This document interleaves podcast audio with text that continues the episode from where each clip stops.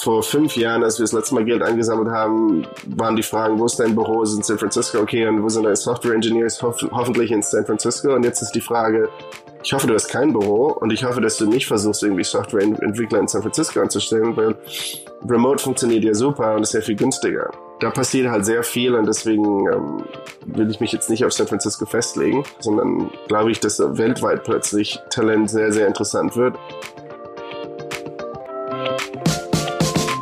Herzlich willkommen zum OMR Silicon Valley Update, der Podcast mit Christian Bützer, der euch von deutschen Erfolgsgeschichten aus San Francisco und dem Valley berichtet. Heute im Podcast Niki Hinrichsen, erfolgreicher Founder, Investor, Stanford und Y Combinator Alumni. Niki ist seit über neun Jahren hier in San Francisco und nach seinem MBA in Stanford hat er mit einem Kommilitonen einen Gebrauchtwagenhändler im Internet gegründet, 10 Millionen Dollar VC-Investment eingesammelt und dann vier Jahre später an Carvana verkauft. Carvana ist einer der größten Auto-Online-Händler in den USA und Niki hat deren IPO von zwei Milliarden Dollar auf heute über 25 Milliarden Dollar mitgebracht gemacht. Seit Juni sind Nicky und sein Co-Founder Chris allerdings wieder auf eigener Reise und bauen die nächste Company. Eine weitere Folge vom OMR Silicon Valley Update mit einem Deutschen, der eine super Geschichte zu erzählen hat. Mein Name ist Christian Bützer. Ich bin einer der Co-Founder von OMR und lebe seit über sieben Jahren hier in San Francisco und versuche in diesem Podcast genau solche Stories wie die mit Niki heute zu erzählen. Ab geht's direkt in den Podcast. Moin Niki. Moin, Christian. Grüß dich. Ja, schön, schön dich äh, im Podcast zu haben. Ähm, äh, wo, wo bist du gerade? Ich bin gerade in San Francisco, in meiner Wohnung in San Francisco. Okay, okay. Ja, du bist einer der besonderen Gäste, die sich sozusagen bei mir selber im Podcast eingeladen haben, was ich total großartig finde, weil ich merke, dass der Podcast langsam so ein bisschen Reach bekommt. Und ich muss mal kurz am Anfang die E-Mail vorlesen, die ich bekommen habe, weil die so richtig dafür steht, meines oh Erachtens, was, was so, warum halt Deutsche im Valley oder generell Menschen im Valley halt einfach mal geil drauf sind. Ähm, oh die E-Mail e ging so, my co-founder and I would love to be guests, Golf National Team, MIT, Stanford Business School, Y Combinator Combinator, 10 million venture capital sold to Carvana, went public at 15, trading at 133 now, and now starting a fintech company. Interested or nah? Ähm, yeah. Fand ich die beste E-Mail aller Zeiten. Super Sales Pitch. Äh, bist du mittlerweile mehr Amerikaner oder eher, eher bist du noch Deutscher? Äh, ich also zum einen schäme ich mich, aber gut, dass es funktioniert hat, von daher. Power of In-Mail sozusagen. Genau, ja. Ähm, also wenn ich, wenn ich rede, und lange nicht mehr Deutsch gesprochen habe, glauben alle, dass ich ein Ami bin, der gut Deutsch spricht. Wenn ich, ähm, wenn ich arbeite und versuche, in Kontakt zu treten mit, mit Menschen und Leuten in, in Unternehmen, dann, dann habe ich mich an den amerikanischen Stil gewöhnt. Einfach mal, einfach mal durch die Wand laufen und mal sehen, wie weit wir kommen. Ähm, aber ich glaube, denn, sobald wir miteinander reden, bin ich dann wieder doch ein bisschen deutsch und ein bisschen bescheidener als, als die Nachricht äh, scheint. Okay, okay. Ja, lass uns doch mal direkt einsteigen in deine Story. So, also ich, ich habe das ja gerade schon mal kurz sozusagen zusammengefasst, dank deiner, dank deines Pitches. Ähm, aber das ist ja schon irgendwie relativ so früh in deinen, also so früh niedergeschrieben, dass du eigentlich hierher kommen musstest. Ne? Du kannst ja mal erzählen, du hast irgendwie in Deutschland warst du schon auf einer internationalen Schule und dann war es irgendwie relativ klar, dass du, dass du äh, hierher kommst. Ja, also rückblickend ist es alles einfach zu verstehen, so wie Steve Jobs sagt, um, you can connect the, the dots looking backwards. So offensichtlich war es nicht. Also ich bin in München geboren, meine Eltern kommen aus Argentinien, ähm, aus einer deutsch abstammenden Familie. Ähm, bin in München und Umgebungen in die Schule gegangen, Gymnasium, dann in Hamburg Abi gemacht. Wir sind nach Hamburg gezogen. Dann war ich bei der Bundeswehr in den drei, vier Jahren zum Ende der Schulzeit und bei der Bundeswehr habe ich ähm, in, im Nationalkader Golf gespielt und dann mich eben entschieden, nicht Profi zu werden, sondern habe stattdessen an der Apps ähm, Wirtschaftsinformatik studiert. Und während ich an der Apps war, habe ich zwei Auslandssemester gemacht, einmal in Chile, einmal in Sydney. Und ich reisen und, und die Welt äh, bereisen und, und kennenlernen war, war immer irgendwas, was, was mir viel Spaß gemacht hat. Deswegen wusste ich, dass ich auf jeden Fall nicht in Deutschland bleiben wollen würde. Aber wo die, wo die Reise endet, war mir damals nicht klar. Mein, mein Vater, witzigerweise, sein Bruder und sein äh, Cousin waren in INSEAD und haben MBA gemacht mhm. vor vielen Jahren. Und deswegen meinte mein Vater immer, ja, studiere Ingenieurwesen, wenn du willst, ähm, und dann zu irgendeinem gewissen Zeitpunkt wirst du dann dein MBA machen, weil du dann eben in die Wirtschaft möchtest. Und das habe ich so als Kind oder in meinen Early, Early Teens irgendwie von meinem Vater sagen hören, aber nie ernsthaft drüber nachgedacht. Und dann, als ich fertig studiert habe, habe ich mir die Startups angeguckt in Berlin. Das war nicht so mein Ding in der, der Zeit damals. Hat mir Banking und, und Beratung angeguckt. Ähm, fand das jetzt nicht so spannend. Und habe stattdessen bin zum Unternehmen gegangen, was in erneuerbare Energieprojekte in Indien und China investiert hat. In erster Linie, weil ich nie da war und einen Grund wollte, da hinzureisen. Ja. Ähm, und den Job habe ich dann zwei Jahre später in 2010 verlassen. Ähm, relativ abrupt. Das Unternehmen hat einfach nicht so gut funktioniert.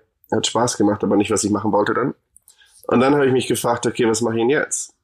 Und dann aus dem Nichts kam die Idee, hm, vielleicht sollte ich doch mal so ein MBA machen, weil im Prinzip, wenn ich in Tech, ähm, Startup, Berlin war nicht so mein Ding, sondern ich wollte tatsächlich irgendwie an die, an die Quelle hier und habe mich dann in Stanford, äh, Harvard, Wharton und Columbia beworben. Mhm. Ähm, Wharton und Harvard haben mich manchmal zum In Interview eingeladen. Ich glaube, weil mein, mein Lebenslauf eben nicht so ganz, ganz klassisch aussah. Stanford äh, habe ich das Interview bekommen und das hat dann alles zum Glück geklappt. Und dann ja ein Jahr später bin ich hier nach Amerika gezogen. Ähm, nicht wissen, wie die Reise nach dem MBA weitergeht.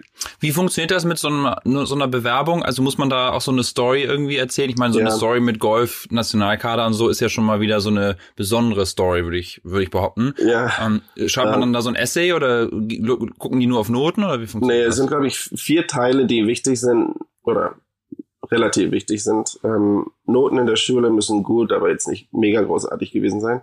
Ähm, machst diesen GMAT, der muss gut, aber auch nicht 800 Punkte von 800 sein. Dann hast du die Letter of Recommendation, wo du eben Leute, mit denen du zusammengearbeitet hast, ähm, die bittest, die zu schreiben. Ähm, und dann hast du die, diese Essays. Ähm, der Standard-Essay für Stanford, der Titel vom Essay ist What Matters Most to Me and Why. Mhm. Und ähm, im Nachhinein, ich habe von, meinem, von meinen vielen Freunden an der Uni dann die Essays lesen dürfen mal. Äh, und das ist, äh, vor allem die Amerikaner sind richtig gut darin, diese Essays ja. zu schreiben. ähm, als Deutscher bist du einfach, bist du an so, so Stichworte und, und Bullet Points gewöhnt. Ja, und ganz deswegen, kurze Zwischenstory muss ich da ganz kurz erzählen, weil, weil du sagst, die Ameri Amerikaner sind so gut in solchen Storytelling-Geschichten. Ne? Also ja. wir haben zum Beispiel unser Haus auch gekauft. Also wenn man hier in, in, den USA ein Haus kauft, musst du halt, oder sagen wir mal in diesen High Competitive Markets in San Francisco, da musst du halt so ein, so ein Letter auch dazu schreiben. Und wir haben halt selber was geschrieben, haben das unseren amerikanischen Freunden gegeben und die haben das dann umgeschrieben. Und dieser Brief hat uns dann das Haus äh, beschert. Wir haben den gelesen, dachten, nein, das können wir so nicht abgeben, weil es so krass war. Und dann haben wir diesen Brief an, an lauter Freunde weitergegeben und dieser Brief hat mit mittlerweile vier Häuser gekauft in unserem Freundeskreis. Also, ja, also nicht nur für Uni, sondern auch für Häuser ist dieses Skill auf jeden Fall sensationell. Aber erzähl mal weiter. Ich naja, aber ja, ein. Amerikaner sind einfach sind echt echt gut darin, sich zu verkaufen. Ja. Und ähm, in, in, wir in Deutschland immer bescheiden und uns ist das unangenehm und mir fällt das immer noch manchmal schwer, aber die Art und Weise, wie sich die Amis verkaufen, ist halt schon, schon beeindruckend die ersten Wochen oder Monate in Business School waren auch echt, echt interessant, weil wir 30 Prozent der Studenten sind international. Mhm. Ähm, und die, die, der Unterricht ist viel mit so Participation, also du musst mitmachen. Und von Anfang an die Amerikaner immer hier Arm in die Luft und ich weiß die Antwort und äh, haben mit so viel Confidence und so sprachgewandt die Fragen beantwortet, dass das also ich weiß nicht, ob es allen Internationalen ging, aber mir, mir so ging, dass ich, dass ich nicht fassen könnte, wer da neben mir sitzt, weil er eben so eloquent ist. Ja. ja dass die alle so schlau sein müssen. Aber ist das eine Sache, die die in der Highschool schon lernen? Also haben die, die haben ja diese Debate Classes und so zum Beispiel, ne? Ja, ich weiß nicht genau, wann sie es lernen, ähm, aber definitiv, wenn die, zumindest die Freunde und, und meine Kommilitonen äh, wahrscheinlich in der, im College haben das einfach gelernt. Viel präsentiert, viel, ähm, viel Coaching bekommen und, und dann, na, wenn du in so einer Umgebung aufwächst, wo jeder guter Redner ist, ähm, ich glaube, das, das färbt dann so ab. Ja. In, in unserem Fall, also irgendwann habe ich dann verstanden, dass die Antworten die gleichen sind, äh, die, die ich gegeben hätte, ähm, nur dass sie halt mit so viel Confidence äh, und, und Selbstbewusstsein diese Antworten geben, dass man sich da mal eine, eine Scheibe von abschneiden kann. Ja. Ähm, ich glaube, ich kann immer noch ganz gut zwischen diesem dem Stil und dem deutschen Stil switchen, ähm, weil meine Freunde in Deutschland, äh, außer dass ich dass ich nicht mehr so viel Deutsch spreche und irgendwie jedes zweite Wort Englisch ist, die, die erkennen mich noch immer. Von daher, hoffentlich habe ich mich nicht zu sehr verändert. Ja, äh, äh.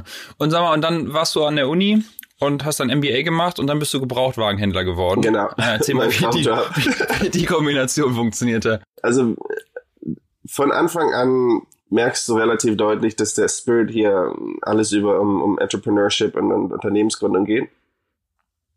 Und dann viele Klassen sind, viele Case Studies sind, um, gehen um Unternehmen, die gegründet wurden. Und ich hatte so ein bisschen Anxiety, weil ich wirklich, wirklich was gründen wollen würde und habe so wie ein Verrückter gesucht nach Ideen. Und, ähm, ähm, und die, so richtig zu mir sind die sind nicht gekommen. Also es war nicht so, dass ich von Anfang an wusste, was ich machen wollte, sondern es war eigentlich das Gegenteil. Wir haben ein paar Sachen ausprobiert, ein paar Gruppen gegründet, ein paar Projekte gemacht, aber nichts irgendwie so gefunden, was uns Spaß gemacht hat. Und dann vor sieben Jahren, also ja, letztes Semester an der Uni sind ein guter Freund von mir, Chris, ein paar andere Freunde von mir und ich nach ähm, Südostasien gereicht, auf die Philippinen und dann nach Vietnam. Und in Vietnam im Flieger habe ich mich mit dem Chris unterhalten der, der liebt Autos. Der ist völlig, völlig fanat nach Autos. Sein erstes Auto war ein DeLorean, das Auto von Zurück, Zurück in die Zukunft. Ähm, in Amerika lieben alle, kennen alle den Film und lieben alle das Auto. Ja, ja, klar. Ähm, und der erzählte mir, dass sein Traum eben gewesen wäre oder ist, irgendwas in der Automobilindustrie zu machen. Er hat gerade bei McLaren, dem Formel 1 Unternehmen, ein Praktikum gemacht. Äh, dachte, das wäre sein Traumjob, aber tatsächlich bauen sie quote unquote nur Autos. Und das ist dann irgendwie doch nicht das, was er machen wollen würde. Mhm. Und dann erzählte er mir, dass das ganze Geld im Gebrauchtwagenhandel auf dem, dass die Dealer, die Händler das ganze Geld machen. Und zwar nicht, nicht damit Autos zu verkaufen, sondern Finanzierung zu vergeben und, und Insurance-Produkte und so weiter zu verkaufen. Und es gibt, anders als in Europa, gibt hier in Amerika eine ganze Industrie, um äh, die, die fokussiert auf Händler mit äh, die Händler, die sich auf, auf das Segment der, der Bevölkerung fokussieren, die nicht so gute Credit History haben. Also die in der Vergangenheit schon Probleme hatten mit Kreditkarten und äh, Kredite zurückzuzahlen. Und in, in Europa ist es zum Teil gar nicht erlaubt, Leuten, die mal nicht zurückgezahlt haben, einen neuen Kredit zu geben. In Amerika ist es Subprime. Ja, ja. Hier ist das ja auch der Credit Score, baust dich nur positiv auf, wenn du schon mal einen Kredit hattest. Ja, ja. ja als ich hier angekommen bin, wollte mir niemand ein Handy geben, weil alle meinten, ich hätte ja kein Credit History. Ja, ja, dann meinte genau. ich, das ist doch eine gute Sache. Gut. ja. ja, ich glaube, wir haben uns da letztes Mal drüber hatten. Ja, und wir haben uns eben dieses Segment angeguckt, Subprime, und, und schnell gemerkt, dass wenn du jemanden, der Subprime Credit ist, ein Auto verkaufst, die Chance, dass er Zahlungen macht, ist 50 Prozent. Das heißt, die, die Zinsen können bis, bis 29 Prozent auf dem Autokredit sein. Das ist völlig verrückt äh, aus deutscher Sicht. Mhm. Ähm, aber weil eben die Hälfte von den Leuten nicht, nicht bis zum Ende den Kredit zurückzahlen, müssen die Zinsen zum einen hoch sein und zum anderen musst, musst du sehr gut als Unternehmen sehr gut darin werden, die Autos zurückzuholen. Also repossession, wenn niemand aufhört, Zahlung zu machen. Und das ist natürlich dann eine Industrie, in die du nicht, nicht, zumindest nicht nach deiner Stanford Experience als allererstes rein möchtest. Ähm, ja. Ähm, also bist, hast du dir dann zwei starke Typen geholt und bist dann da angekommen hast gesagt, das, Auto das war her, tatsächlich der Ratschlag von irgendwelchen Professoren, die meinten, hey, wenn, wenn du tatsächlich in die, Industrie, in die Industrie gehen möchtest, raten wir dir einen Bulletproof Truck zu kaufen und äh, immer, immer eine Wumme unter dem Fahrersitz zu haben. Und so, ja, das war nicht, das wir wollten. Stattdessen haben uns dann plötzlich alle Klassenkameraden gefragt, ob wir, also wir tatsächlich in erster Linie Chris, denen helfen können, ihre Autos zu verkaufen, weil sie alle eben ins international waren, wieder wegreisen, in die Stadt ziehen. Und so haben wir auf einmal angefangen, die, die Autos unserer Klassenkameraden zu verkaufen. Und dann wurden das mehr und mehr und mehr und mehr. Und wir dachten, da, da muss es ja irgendwie einen besseren Weg geben, weil wir jedes Mal auf irgendwelche Testfahrer gewartet haben, die nicht gekommen sind. Und so sind wir plötzlich Autohändler geworden. Und ähm, dann haben wir versucht, Geld einzusammeln, weil wir dachten, vielleicht kriegen wir so eine, so eine Plattform hin, bisschen wie Car2Go, so dass du die Testfahrer zum Auto schicken kannst und dann Testfahren die ohne, ohne irgendwie Chris und mir oder jemand anderen dabei zu haben. Mhm. also habt ihr euch von diesem Finanzierungsmodell eigentlich komplett verabschiedet? Also das war nur am Anfang mal Für das erste Jahr, das war die ja. Idee. So sind wir. Und wenn du mich später fragst, was sind so die Learnings vom Startup? Das, das Wichtigste ist tatsächlich irgendwie mal loszulegen. Ja. Also wir haben im Nachhinein das Wichtigste für uns war einfach mal zu überlegen, okay, wie wäre das denn, wenn wir jetzt Kredite vergeben würden? Und dann, nachdem wir das eben uns überlegt haben, haben wir Händler besucht, uns mit vielen Leuten unterhalten, vielen Händler unterhalten und haben halt so angefangen zu lernen über was, was wir gar nicht, was eine Industrie, die wir nicht kannten. Ja. Und dann fast forward, also wir haben, wollten haben dann Professoren angesprochen, ob die uns Geld geben wollen, Professoren in erster Linie und Freunden von Freunden. Ähm, und weil in Stanford viele der Professoren und, und Guest Lecturers Unternehmer selbst waren und selbst Startups gemacht haben, haben wir, haben wir es relativ leicht gehabt, verrückterweise Geld einzusammeln. Wir haben 1,2 Millionen Dollar eingesammelt. Ähm, alles basierend auf 20 Autos, die wir verkauft haben. Weil eben, das ist so, das in Berlin zum Beispiel funktioniert das nicht so. Ja, in der letzten Folge von von diesem Podcast mit äh, Guido Appenzeller, der äh, ja auch da Professor zeitweise war in Stanford, der hatte mir erzählt, dass auch in in dem Professorteam da schon mal zwei Milliardäre dabei sind und ja, dass die ersten Runden eigentlich immer direkt in der Uni geschlossen werden. Also wer ja. da studiert und irgendwas machen will, der fragt eigentlich nur seine Professoren und kann relativ easy da Geld einsammeln auf kurzen also ganz, kurzen ganz einfach ist es nicht, aber der Zugang ist da. Es ist schon erstaunlich. Also wir haben, wir haben einen Professor, der selbst Unternehmer war und hat jetzt seinen eigenen VC-Fonds und seinen eigenen Venture Capital Fonds und Private Equity Fonds und Real Estate Fonds. Und ähm, witzigerweise, die haben in uns investiert und jetzt haben wir, und das ist nett von denen, haben die uns gelassen, selbst Partner in deren Fonds zu werden. Also wir haben jetzt äh, sieben Jahre später in den Fonds investiert, damit sie eben, damit wir eben Anteil haben können an die Startups, die investieren. Und einer der Competitive Advantages, die die haben, ist, dass sie eben jeden Stanford Business School Deal sehen. Jeder, jeder Student der Stanford Business School war, fragt die nach, also erstmal nach Advice. Erstes, ne? ja. ja, genau. Und so hast du echt guten Dealflow. Ja. Um, ähm, und ja, also da gibt so ein bisschen Interessenskonflikt und dann managt Stanford gut, dass sie nicht irgendwie, dass die Professoren das nicht komplett ausnutzen. Ja. Ähm, aber es ist natürlich super für uns Studenten, dass wir, dass wir da A, jemand haben, der an uns, an uns glaubt und B, jemand haben, der uns direkt finanziell unterstützt. Ja. Ist dieses Netzwerk lebt das dann auch so weiter? Also, ähm, also wenn man da einmal war, ist man dann in so einem Club, gibt's da irgendwie so ein internes LinkedIn, was man benutzt, oder läuft das dann trotzdem über LinkedIn oder wie, wie ja, ist ne, da so der Austausch? Ne, es läuft alles über LinkedIn. Ähm, viele, viele, die den MBA nicht gemacht haben oder die Erfahrung nicht haben, argumentieren immer, ja, ich, also wahrscheinlich ist es keine akademische äh, Ausbildung so wirklich, sondern mehr so Networking. Was es tatsächlich ist, du Stanford, und ich glaube, das ist, das ist das gleiche auch war für alle anderen Schulen, die, die sind sehr, sehr, sehr gut darin, Kandidaten reinzuholen, die alle ähnlich sind in gewissem Maße. Also mhm. ähnlich im Interesse. Jetzt nicht ähnlich in der Herkunft, sondern ähnlich in, wie sie denken und Interessen und so weiter. Und das Ergebnis ist es halt, das ist wie wenn dir ein Profi, so ein Profi-Matchmaker, deine neuen Freunde aussucht. Du kommst ja. da an und nach zwei Monaten merkst du, dass du echt viele, viele Freunde hast, alle, alle gleich orientiert sind, so ambitiös und wollen was erreichen und äh, wollen, wollen eben ein Abenteuer und, und dann fällt es dir natürlich relativ leicht, viele Freunde zu machen. Und dann jetzt, vor allem jetzt merke ich, sieben Jahre später, wo jeder seinen Weg gegangen ist, wenn wir, wir haben jetzt gerade wieder angefangen, Geld einzusammeln für das nächste Unternehmen, die ganzen Leute, die ich angeschrieben habe, waren alle über Text-Message alte Freunde, mit denen ich irgendwie zum Burning Man gegangen bin und meinte, hey Mike, ähm, wir machen eine Runde, kannst du, können wir dir mal kurz mal was rüberschicken, kannst du mir deine Meinung ja. sagen? Also es, es passiert einfach, dass, dass die ganzen, deine ganzen Freunde dann wirklich coole Sachen machen und dann kannst du dir im Rat fragen und, und, und dann kennt einer den nächsten und das, das Netzwerk von, von Stanford ist sehr, sehr, sehr eng hier in, in San Francisco. Ja. Und du merkst, auch wenn du Leute triffst, die nicht in deiner Klasse waren, in deinem Jahrgang waren, sondern drüber oder drunter, du merkst, gestern Abend waren wir mit jemand Abendessen, super netter Kerl. Und wenn er bei uns in der Stufe gewesen wäre, hätten wir uns sofort angefreundet und er hat sofort gesagt, ja, wie kann ich euch helfen?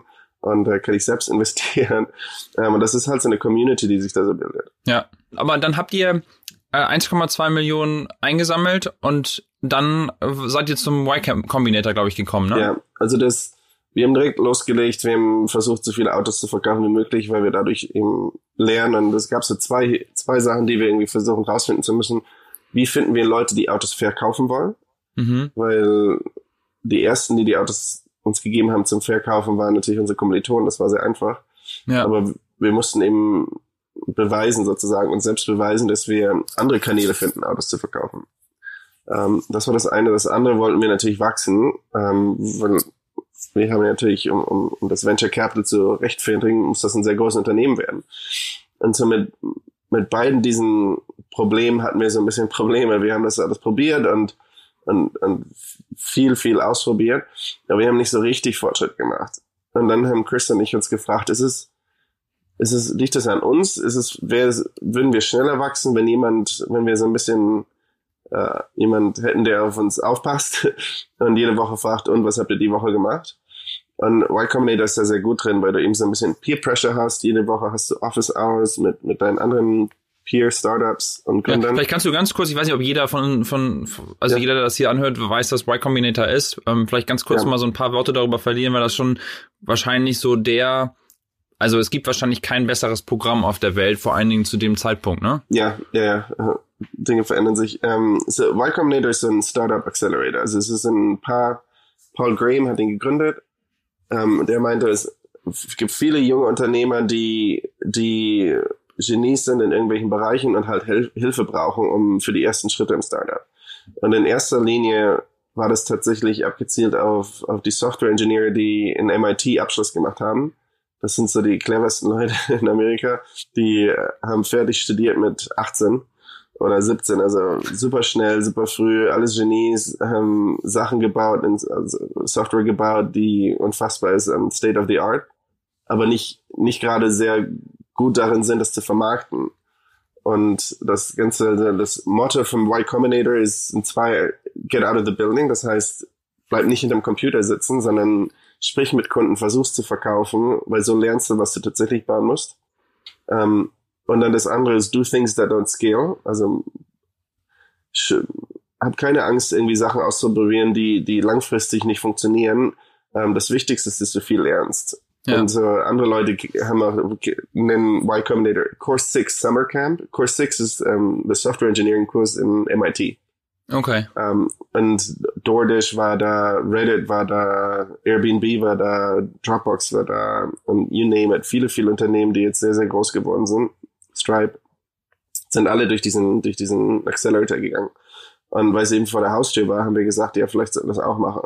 Ja. Und dann sind wir da hingegangen und haben uns beworben, wurden angenommen ähm, und ähm, fand es natürlich super, umgeben zu sein mit diesen anderen, anderen Gründern, mit allen anderen, anderen Gründern, die, die an viele spannende Sachen gearbeitet haben. Was wir gelernt haben über uns ist, dass wir von allen wahrscheinlich mit die most scrappiest waren. Also wir haben am härtesten gearbeitet, wir haben Wir haben ja auch Autos verkauft. wir mussten alles verkaufen, ja. Diese Office Hours sind lustig, weil wenn du, also das funktioniert so, dass jeder, also kurzes Update gibt und immer mit den, mit den Matrix, Matrix anfängt. Ähm, also der erste hat gesagt, ja, ich habe so, so viele neue Users, App äh, habe ich jetzt auf dem App Store gepublished und ähm, alles super. Nächster sagt, ja, ich habe hier auf meiner äh, Waitlist neue User und wir sind 10% gewachsen und dann, äh, als es unser Zeitpunkt war, gingen unsere Updates waren immer, okay, wir haben 39 Autos verkauft, wir haben ein Auto mussten wir auf der Autobahn verfolgen, weil der Typ, der das Test gefahren ist, tatsächlich das Auto stehlen wollte und wir hatten ein GPS-Device drin, deswegen wussten wir, wo er ist und dann mussten wir die Polizei rufen und dann haben wir die Polizei gefragt, ob sie stoppen kann und wenn nicht, ob sie sie stoppen kann, wenn ich, ob, wenn ich einen Ursa wenn ich einen Unfall verursache. Und währenddessen hat jemand in, äh, in Philadelphia mit einem gefälschten Check bezahlt und jetzt müssen wir die Polizei zu dem Händler schicken, weil der verkauft das gestohlene Auto.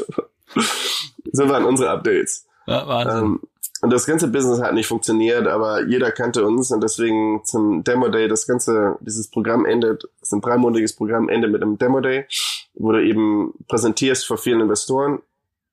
Jedes Unternehmen hat einen Chart, was eben ähm, nach viel, viel, viel Wachstum andeutet. ja, klar. Ähm, und deswegen, und, und außerdem gibt es natürlich nur eine begrenzte Anzahl von Unternehmen und, viele Investoren, deswegen ist es, also es ist so eine Umgebung, wo es einfach ist, Geld einzusammeln. Ja. Und ich stand auf der Bühne und habe unser Unternehmen präsentiert, aber nicht so richtig an das geglaubt, was ich erzählt habe. Und das, das merkt man mir relativ deutlich an, wenn ich, wenn ich mich völlig überzeugt bin. Ähm, und deswegen haben wir nicht so endlos viel Geld eingesammelt da, aber wir haben die ganzen Partner, alle Partner, die bei YC gearbeitet haben, geholfen haben. Die fanden spannend, was wir machen. Und in erster Linie, weil wir eben diese verrückten Geschichten hatten. Mhm. Und dann haben wir da nochmal 800.000 Dollar eingesammelt und dann geändert, wie wir, also unser Business geändert. Wir haben einen Pivot gemacht und haben gesagt, dieses Peer-to-Peer funktioniert nicht, wo ich dir, Christian, helfe, dein Auto an, keine Ahnung, John Smith zu verkaufen, Mhm. sondern anstatt privaten Verkäufern zu helfen, haben wir Institution, Institution, Institutionen angesprochen. Also Leihwagen, äh, Gesellschaften und Leasinggesellschaften, die haben viel, viel, viel mehr Autos, ähm, sind viel rationaler, weil für die sind das nur Zahlen und nicht eben Ja. das Baby. Ja. Und haben dann ein Unternehmen gebaut, was, was tatsächlich sehr viel schneller gewachsen ist. Und innerhalb von neun Monaten oder so haben wir dann so viel Wachstum produziert, dass wir eine Series A, also, also wirklich größte, erste große institutionelle Runde von Geld, von Geld eingesammelt haben von, ich glaube, acht Millionen, acht Millionen Mhm. Dollar. Ja, das war in 2015. Okay. Und dann habt ihr die, habt ihr erstmal richtig Gas gegeben und dann ähm, kamen auch direkt die ersten, kamen die ersten Unternehmen, die gesagt haben, hey, das passt ja gut zu uns. Schön wär's.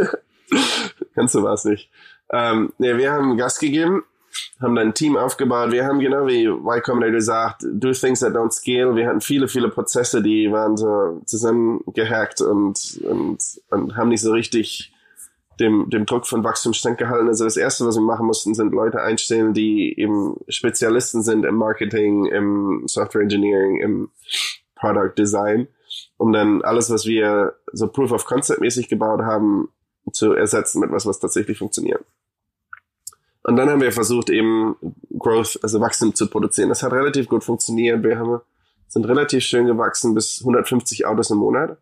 Ein Mhm. Auto ist 20.000 Dollar, also es waren drei Millionen Dollar Umsatz im Monat. Das ist schon relativ groß für eine, so einen unabhängigen Gebrauchtwagenhändler. Und all das Ja. haben wir irgendwie in einem Jahr oder so geschafft. Ja. Ähm, das Problem war nur, dass jedes Mal, wenn wir versucht haben, mehr Autos im Monat zu verkaufen, haben wir plötzlich, haben sich die Gespräche, die wir mit Kunden hatten, verändert. Also die ersten Gespräche waren, du hast das Auto zu dem Preis, klar, kaufe ich. Das war Gespräch 1 bis 150 und dann 151 bis 200, 300 waren immer, ich weiß nicht ganz genau, was ich kaufen will und ich würde gerne einen Test fahren und woher weiß ich, dass ihr legit seid. Also wir sind so ein bisschen im Nachhinein wir hatten diese Early Adopters jeden Monat 150, die, die, die haben verstanden, was wir machen, die wussten, dass wir die nicht über den äh, Rücken ziehen äh, und dass wir, dass wir hier nicht irgendwie Scam Artists sind. Ja. In erster Linie, weil sie einfach nur kurz geguckt haben, wer wir sind und unsere Backgrounds und gesagt, ja, Tech macht Sinn, wollen hier was probieren, äh, Startup. Die nächsten wurden, wurden mehr so, waren so Mass Market, also Leute, die einfach emotional Autos kaufen, so wie die, die, wie die Mehrheit. Und dann wurde es echt schwierig für uns. Wir sind dann, im Prinzip haben wir, war unser Markt viel kleiner, als wir gedacht haben. Ja. Und dann haben wir uns gefragt, okay, sollen wir, sollen wir eine Runde, noch eine Runde Geld einsammeln und das Unternehmen größer wachsen lassen und, und gegen all diese, diese Pressures und Tensions an, ankämpfen? Oder, oder macht es Sinn, so einen Schritt zurückzutreten und uns zu fragen, ob, ob wir tatsächlich an dem richtigen Unternehmen arbeiten? Und zu dem Zeitpunkt haben wir dann die Konkurrenten, es gab so zwei, drei andere Unternehmen im Bereich, angeguckt und so ein bisschen, bisschen unter die Lupe genommen und dann gemerkt, dass, dass ein Unternehmen, Carvana in Phoenix, Arizona, ähm, sehr viel besser aufgestellt ist, als wir es sind. In erster Linie, weil zwei Gründe. Eins, weil der Vater des Gründers in Arizona, der hatte schon eine riesen haben, der hat 150.000 Autos im Jahr verkauft. Und der hatte sehr viel Physical Infrastructure. Also der hatte Ja. viele so Inspection Centers und Reconditioning Centers, die du brauchst, wenn du Autos handelst. Ähm, und das heißt, die mussten die Investments A erstmal nicht machen und B wussten, was sie bauen. Also sie wussten einfach viel besser, was sie machen, weil sie es eben schon so oft gemacht haben. Zum einen, das andere, einen anderen Vorteil, den sie hatten, auch über das väterliche Unternehmen hatten sie eine, eine Financing-Plattform. Das heißt, die konnten Kredite an Leute geben, die keinen so guten Credit Score hatten. Ja. Also witzigerweise full, full Feedback Loop hier. Genau das, womit wir angefangen haben, zu gucken, ob wir Kredite an Leute geben, die, die nicht so perfekten Credit haben. Ja. Meiner Meinung nach ist das letztendlich die, das größte Asset gewesen von, von Carvana, das Unternehmen, was uns gekauft hat, weil die meisten Amerikaner tatsächlich keine gute Credit History haben. Ja. Und wir konnten, unser Unternehmen konnte nur Autos verkaufen an Leute, die Credit brauchten, aber nur die perfekten Credit haben, also Ja. Leute mit, mit guten Credit Score und guten Einkommen. Das sind aber auch die, die ähm, am pickiesten sind und, und, ähm, und, und, und die größte Auswahl haben und da musst du dich am meisten anstrengen, so eine gute Customer Experience zu erstellen. Leute, die nicht so gute Credit History haben, die freuen sich so sehr, dass sie einen Kredit bekommen und ein Auto, dass sie halt sehr viel happier sind und zufriedener sind als alle anderen. Das Ja. heißt, ein viel einfaches Segment für, für ein Startup, was online Autos verkaufen möchte. Und die Software, die sie gerade angefangen hatten zu bauen, aber noch nicht viel Fortschritte gemacht haben, war Software, mit der wir angefangen hatten. in erster Linie eben online Autos zu beschreiben. Ja. Und deswegen haben wir dann gesagt, lass doch nicht, nicht noch eine Runde Geld einsammeln und versuchen, irgendwie irgendwas aufzubauen, was sehr, sehr operationally intensive ist. Sondern lass doch einfach mal fragen, ob die Carvana-Jungs nicht Interesse hätten, unser Unternehmen zu kaufen. Ja. Und die Gespräche gingen dann zum Glück sehr, sehr schnell. Witzigerweise waren die ganzen Gründer von Carvana waren alle auch Stanford. Undergrad, also im College, nicht Business School, aber so DNA-mäßig sehr ähnlich. Ja. Und, ähm, und, und dann haben wir uns halt persönlich so gut verstanden, dass wir alle gesagt haben, lass das doch machen. Anstatt Ja. dass wir hier irgendwie einen Konkurrenten aufbauen, viel langsamer als ihr, lass uns doch einfach zu euch kommen. Und dann Ja. haben die eben in 2017, vier Jahre nachdem wir gestartet haben, das Unternehmen gekauft. Okay. Okay. Äh, Also das finde ich finde ich schon sehr interessant, weil es gibt ja so viele verschiedene von diesen Autofirmen, die versuchen da reinzugehen. Ne? Da ist hier also gerade in den USA, also Carvana, da ist Shift. Ähm, dann sehe ich jetzt zum Beispiel einen Hertz, die pleite gehen und dann statt irgend, über irgendeine äh, Plattform zu gehen, bauen die dann auch ihre eigene Internetseite auf. Die sind meines Erachtens aber alle, also vielleicht bin ich einfach nicht die Zielgruppe, ne? aber das Ja. macht keinen Spaß auf diesen Seiten Ja. sich aufzuhalten. Also die Fotos sind meistens nicht so richtig geil oder auch cars.com oder Autotrader, also diese ganzen Used Cars Websites. Da frage ich Ja. mich immer so, da, da muss es doch mal irgendwie einen geben, der auch die die Experience irgendwie so macht, dass sie zeitgemäß ist. Also ich habe verstanden, wahrscheinlich ist es einfach so, dass ich zu dieser Picky-Gruppe gehöre, die Ja. sich halt sehr viel mit ich, auseinandersetzt. an dich würde ich kein Auto verkaufen wollen. ja, ja, wahrscheinlich ist das das Problem. Aber ja, das ist schon schon Wahnsinn. Äh, und- Das Problem, ich, ich kann dir das relativ schnell erklären. Das Problem im Autoverkauf ist, dass es von außerhalb, wenn du nicht drin steckst, hast du all diese Intu Intu Intuition, dass es ja sehr viel einfacher sein müsste, eine gute Experience zu erstellen. Ähm, tatsächlich sind die Leute happy, wenn du denen ein Auto verkaufst, günstiger als jeder andere. Also ja, egal was du versuchst, die, der erste, nein, der, main driver of customer satisfaction ist, krieg ich einen Deal. ja, Und äh, die Marge an Autos ist nicht besonders hoch. Die Marge, an, die du an Autos verdienst, ist so 8%. Das heißt, Ja. wenn du ein Auto verkaufst, was 10.000 Dollar wert ist oder so, verdienst du 800 Dollar. mm, Und 800 Dollar müssen dann für einen traditionellen Händler, Händler das Gebäude bezahlen, die Angestellten bezahlen, äh, das Auto ist finanziert. Du hast ja eine Kreditlinie als Unternehmer. Du musst die Zinsen dafür bezahlen. Du hast das Risiko, dass das Auto sich nicht schnell verkauft. Äh, Also die Margen sind nicht besonders hoch. Das meiste Geld wird tatsächlich an Finanzierung und, und Backend-Products verdient. ja, Und dann zum anderen hast du, das Auto ist ein rieses, rieses, sehr physisches äh, Objekt, ne? Deswegen, und es gibt 30.000 verschiedene Permutationen von dem Auto. Also, dass du das Auto hast in dem Zustand, wie dein Picky Customer will, äh, und dann, und dann Fotos davon hast, die schön aussehen und tatsächlich alles zeigen, das ist sehr, sehr, sehr kompliziert. ja, Sehr kompliziert und gleichzeitig hast du als Händler so gut wie keine Marge. Und deswegen ist das, die Industrie, die von außen sehr ineffizient aussieht, tatsächlich sehr viel effizienter, als du es dir vorstellen kannst. Ja, ja. Es war mir gar nicht so bewusst, dass eigentlich das Business gar nicht das Auto ist, sondern halt diese Produkte drumherum, ne? Ja. Weil es gibt ja Websites wie, ich weiß nicht, das ist jetzt sehr nerdy, aber so Bring a Trailer zum Beispiel, das Ja. sind halt so für Autoenthusiasten wie mich, die halt jeden Tag wahrscheinlich da am meisten Zeit drauf verbringen. Chris, mein, mein Mitgründer auch. Ja, ja. Oder ich habe jetzt gerade gesehen, Doug DeMuro, das ist so ein YouTuber, der immer so Auto-Reviews macht und damit ziemlich berühmt geworden ist. Der hat jetzt seine eigene äh, carsandbits.com gegründet, also auch so eine ähm, Auktionsplattform praktisch für Autos. Und da geht's halt dann wirklich wahrscheinlich darum, dieses Segment der Christians, also der, ab, abzuholen, die halt genau wissen, okay, das Auto braucht genau diese Features und das kann genau das und das möchte nur genau den Jahrgang, weil das Jahr danach hat dann irgendwelche Motorenprobleme oder so. Ja. Okay, verstehe. Also das ist Wir deswegen hatten- als wir bin ich zum da ersten- bisher nicht glücklich geworden. Als wir zum ersten Mal Geld eingesammelt haben, haben wir eben das Problem so geschildert an unsere Angel-Investoren. Und meinten, ja, ein Auto verkaufen ist echt painful und du weißt nicht, was der Preis ist und dann kommen die Testfahrer und, und die kicken nur die Tires und die kaufen dann tatsächlich oder wollen dann eben weniger bezahlen. Und viele, viele der Investoren haben gesagt, ja, ich verstehe das. Ein Investor meinte so, oh my God, ich weiß genau, was du meinst. Ich kenne das Problem. Ich habe einen Ferrari und es ist so schwer, den zu verkaufen. und wir haben not the target group.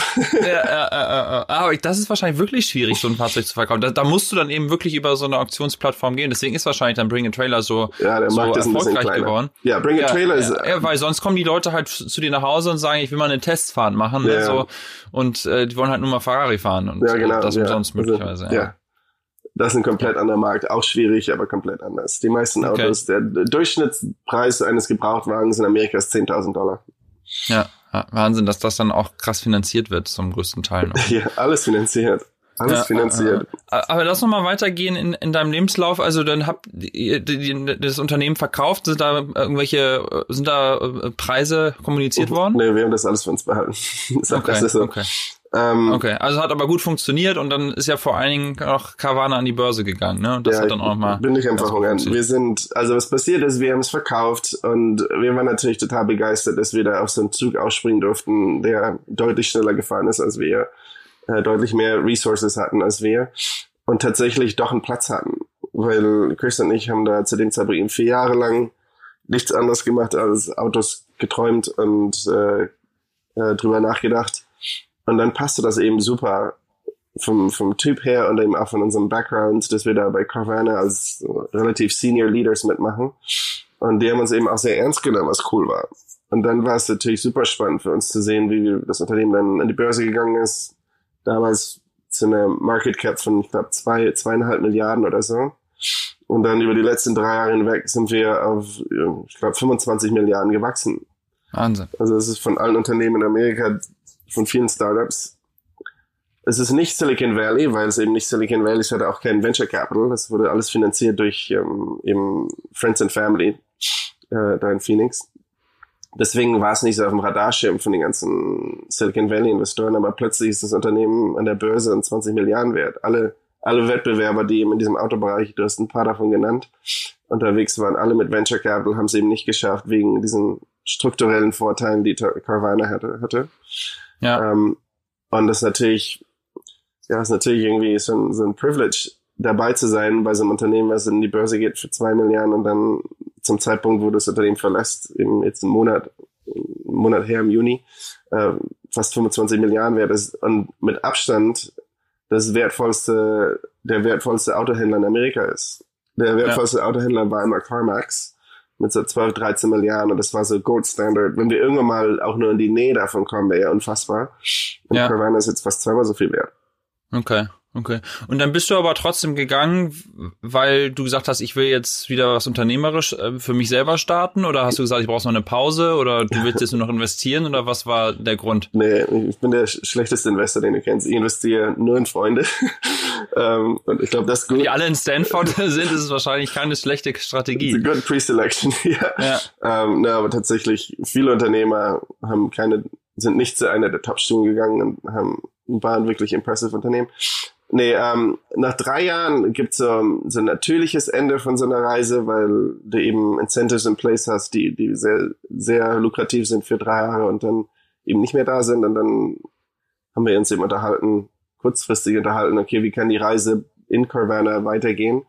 Aber unabhängig davon, was es finanziell gewesen wäre, wollten Chris und ich halt nochmal durchstarten. Wir hatten, wir haben uns so ein bisschen erholt von unserem, unseren vier Jahren als Unternehmer, wo wir eben unseren Kopf gegen die, gegen die Wand gehauen haben und nicht so viel Fortschritt gemacht haben, wie wir wollten. Ähm, und eben auch sehr, sehr, sehr viel gearbeitet haben. Und dann haben wir eben auch viel gelernt. Wir haben da viel gesehen, was Carvana richtig gemacht hat und Sachen, die wir falsch gemacht haben und Sachen, so, so Hypothesen, wo wir einer Meinung waren anfangs, aber uns eben vom Gegenteil haben überzeugen lassen. Ähm, und wir hatten einfach Bock drauf, wieder was zu machen. Also das war Ja. jetzt irgendwie nicht irgendwie, wir sind nicht so mit Hard Feelings gegangen, sondern haben uns mit den Gründern von Karma unterhalten. Die fanden es alle super spannend, was wir machen wollen. Die haben auch alle angeboten zu investieren, ähm, wenn die Zeit kommt. Und dann haben wir gesagt, ja, lass doch mal loslegen. Und mhm. wir waren auch so relativ überzeugt über so ein Problem, was wir tatsächlich erkannt haben, als wir selbst Autos, zu verkaufen, Autos verkauft haben. Also wenn du, wenn du ein Autohändler bist, wie gesagt, verdienst das meiste Geld an diesen Finanzierungsprodukten. ja, Tatsächlich finanzieren ungefähr 80, 80 bis 85 Prozent der Leute ihre Autos. Also die, die größte Mehrheit von Leuten finanziert ein Auto in Amerika. Und wenn du es finanzierst, 79 Prozent von den Leuten, die einen Kredit bekommen, also ungefähr 80 Prozent, ähm, haben keinen Kredit, bis sie zum Händler gehen. Und erst wenn sie im Händler sich eben in ein Auto verliebt haben, fragen sie den Händler, hey, kannst du mir helfen? Ich brauche einen Kredit. Und der Händler sagt natürlich, ja, gerne, helfe dir gerne. Ich arbeite mit 100 Banken. Ja. Was, was, tatsächlich passiert ist, er gibt dir einen Kredit, der dem Händler sich selbst die, die größte Fee bezahlt, also Referral Fee. Klar. Und nicht den Kredit, der den niedrigsten Zinssatz hast für dich. Das heißt, die Sekunde, die du vom, vom vom Händler fährst, steckst du in einem Kredit, der, der teurer ist, als er sein muss oder könnte. Ja. Und das heißt, du könntest so einen, so einen Autokredit refinanzieren. Ja. Das zum einen. Zum anderen hast du den Effekt, dass, wie gesagt, viele Leute in Amerika eben kein so gute Credit History haben. Und, und wenn du, wenn du einen niedrigen Credit Score hast, also 550, das ist schon relativ niedrig, dann hast du Zinsen über 20 Prozent für dein Autokredit. Ja. Wenn du dann über 700 bist, also der Credit Score geht von 350 bis 850, wenn du über 700 bist, hast du einen Zinssatz von 1, 2, 3 Prozent. Das ist natürlich ein Riesenunterschied. Wenn jetzt jemand, der irgendwie 20 Prozent Zinsen zahlt, die nächsten 6, 12 oder 18 Zahlungen macht, verbessert sich der Credit Score so schnell, dass wenn, der, wenn die gleiche Person einen neuen Kredit bekommen würde, beantragen würde, der deutlich, deutlich näher an 10% und nicht 20% wäre. Das heißt, der, der Zinssatz verändert sich sehr schnell, wenn ja. du eben Kredit, seine Kreditwürdigkeit aufbaust. Und so jetzt hast du Personen, die eben ein Auto kaufen, haben von Anfang an zwei, drei Prozent zu viel bezahlt, weil der Händler sich eben was eingesteckt hat. Ja. Und dann hat er seine Kreditwürdigkeit verbessert. Und plötzlich würde er, wenn er ein neues Auto kaufen würde, einen Kredit, einen Zinssatz bekommen, der 13, 14, 15 Prozent niedriger ist, als den, den er tatsächlich bezahlt. Ja. Und diese Dynamik, wir haben das an uns gehasst, dass wir eben auch eben in die Verlegenheit gekommen sind, so zu denken und dachten dann, dass, dass es doch eigentlich cool wäre, so ein, so ein Refinanzierungsbusiness zu bauen, wo eben Leuten, die einen Kredit haben, die sich, die bewiesen haben, dass sie die Zahlung machen, belohnen und hilfst, ähm, den, den Zinssatz zu, zu reduzieren, indem du sie einfach aus von einem in den anderen Kredit swapst. Ja. Und das ist im Prinzip das Business, die, die Idee von dem Business, was wir jetzt gründen.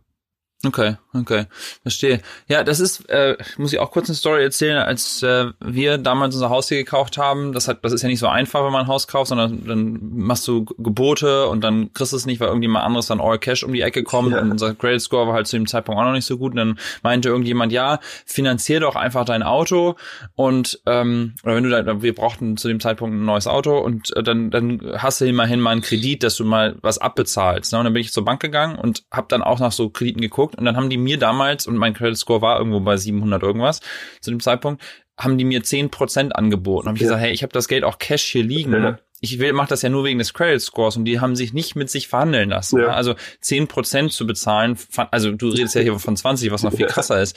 Aber da ist wirklich die USA, muss man sagen, absurd, was diese ganze Kredit Geschichte angeht. Deswegen verstehe ich total, wie, wie dieses Businessmodell wahrscheinlich sehr, sehr gut funktionieren kann, wenn man die Leute natürlich erreicht. Ja, ne? ja.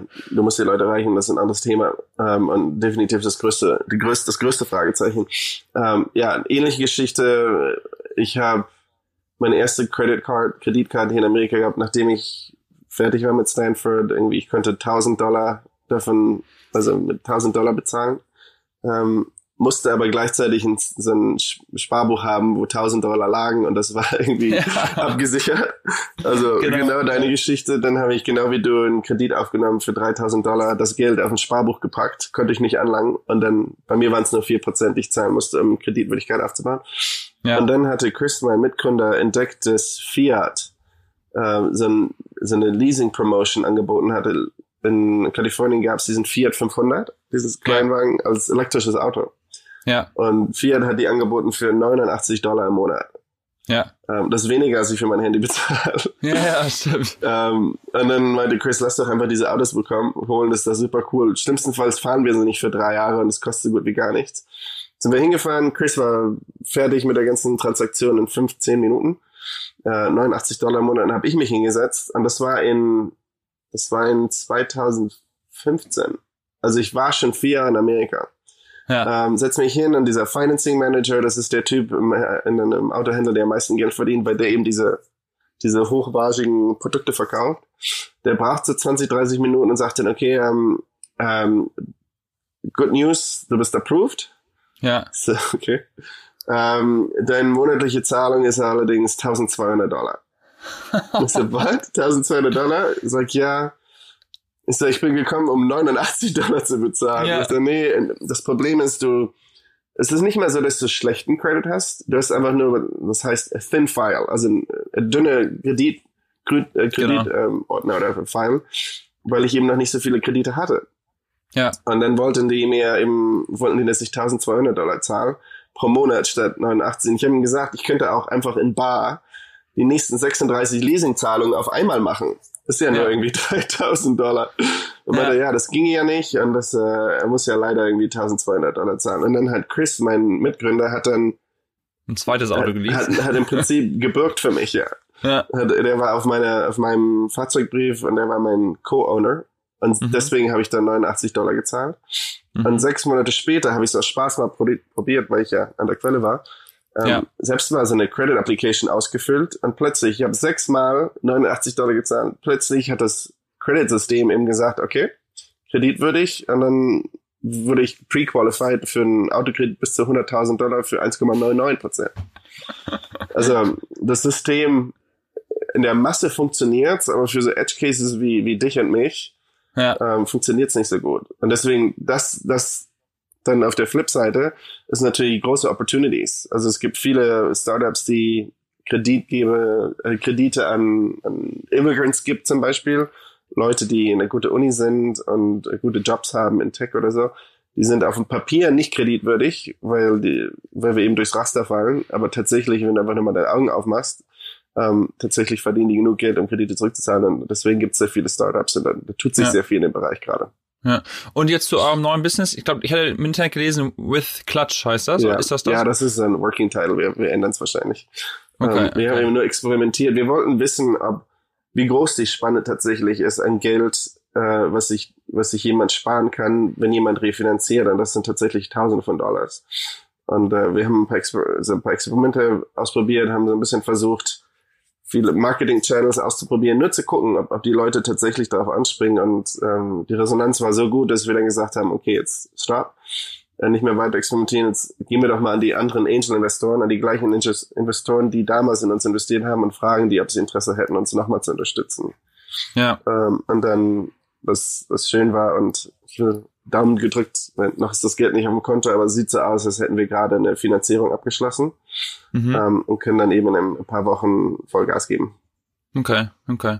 Ja, Wa- Wahnsinn. Lass uns auf jeden Fall Ja. dann nochmal ein, ein kleines Update geben, wenn dann hoffentlich die Finanzierung durch ist, weil ich nenne das ja auch Silicon Valley Update. Insofern muss ich auch immer Updates bringen. Gerne, ja, Deswegen ist das jederzeit. total spannend. Ähm, zum Schluss will ich nochmal äh, kurz so deine Perspektive auf Deutschland und die USA nochmal kurz besprechen. Ich meine, du hast natürlich in Deutschland nie so richtig gearbeitet und warst ja auch irgendwie auf einer internationalen Schule oder hast immer so diesen, diesen Background gehabt mit argentinischen Eltern wahrscheinlich, dass Ja. Ausland für dich immer irgendwie äh, schon viel näher war, aber gibt's irgendwas, was du so aus Deutschland vermisst oder wo du sagst, boah, da sind die ja so viel besser, wenn ich mir jetzt natürlich die ganze Story anhöre und nur über Finanzierung nachdenke, dann gibt's natürlich da schon viele Themen, aber außerhalb davon noch irgendwas? Ähm, ja, also wenn ich jetzt, ich natürlich war ich jetzt in den letzten halben Jahr nicht in Europa, aber die Male, die ich jetzt eben nach, nach die letzten Male, die ich nach Europa gefahren bin, haben mir schon mal gezeigt, dass es echt cool ist. Europa ist schon super. Also super vielfältig, super schön.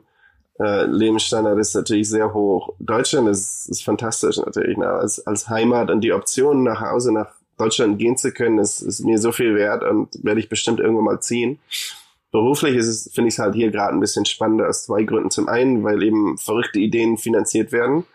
Ähm, und zum anderen habe ich jetzt natürlich, dadurch, dass ich seit 2011 hier bin, also seit neun Jahren hier bin und dann ein Unternehmen gegründet habe, es verkauft habe, jetzt das Unternehmen verlassen habe und wieder gründe, bin ich natürlich jetzt so ein Wiederholungstäter plötzlich. Ähm, Ja. Und äh, ich hätte mir nicht nicht, äh, also nicht vorstellen können, wie, wie sehr das hilft. Also wenn ich jetzt nach Deutschland gehe, bin ich mir sicher, dass ich irgendwie auch vielleicht so ein bisschen Vorteil hätte gegenüber jemandem, der ist in Deutschland, äh, der zum ersten Mal ein deutsches Unternehmen startet. Aber hier in, hier in San Francisco ist es halt eine kleine Community und die letzte Finanzierungsrunde zeigt, dass es dadurch, dass ich hier so ein Netzwerk habe, natürlich sehr viel schneller plötzlich auf einmal funktioniert hat.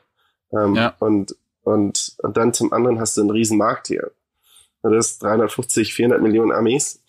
Ähm, das ist im Prinzip ganz Europa. Und dann hast du in Europa die verschiedenen Sprachen und dann hast du die Ich glaube, die Mentalität ist noch ein bisschen anders, dass die Leute in Europa halt nicht ganz so risikobereit sind. Ähm, und für jemanden, der jung und gesund ist und, und viel ausprobieren will, ist halt hier Silicon Valley schon mega cool. Gleichzeitig ja. hast du aber auch jetzt durch Corona äh, so diesen Effekt, dass viele Leute die großen Städte verlassen. Also zum vor fünf Jahren, als wir das letzte Mal Geld eingesammelt haben, waren die Fragen, wo ist dein Büro? Ist in San Francisco? Okay, und wo sind deine Software Engineers? Hoff hoffentlich in San Francisco. Und jetzt ist die Frage, ich hoffe, du hast kein Büro und ich hoffe, dass du nicht versuchst, irgendwie Softwareentwickler in San Francisco anzustellen, weil Krass. Remote funktioniert ja super und ist ja viel günstiger. Also ja.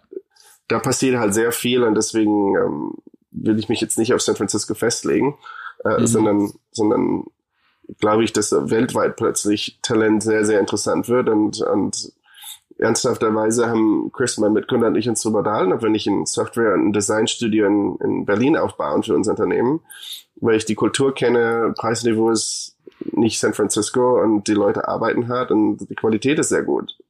Und ja. dann habe ich natürlich auch wieder einen Grund, nach Deutschland zu kommen. Ja, ja, ja. Ja, das ist wahrscheinlich gar keine blöde Idee. Ne? Ich, ich, ich kenne mehrere, die das gemacht haben. Ja.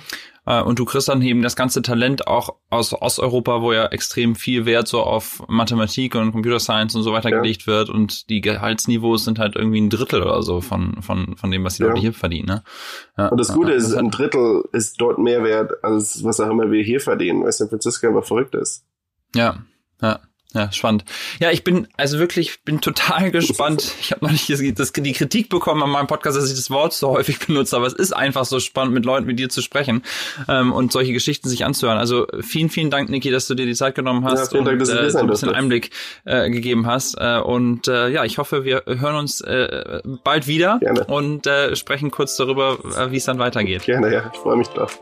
Ciao, ciao. Danke, Ciao, Christian.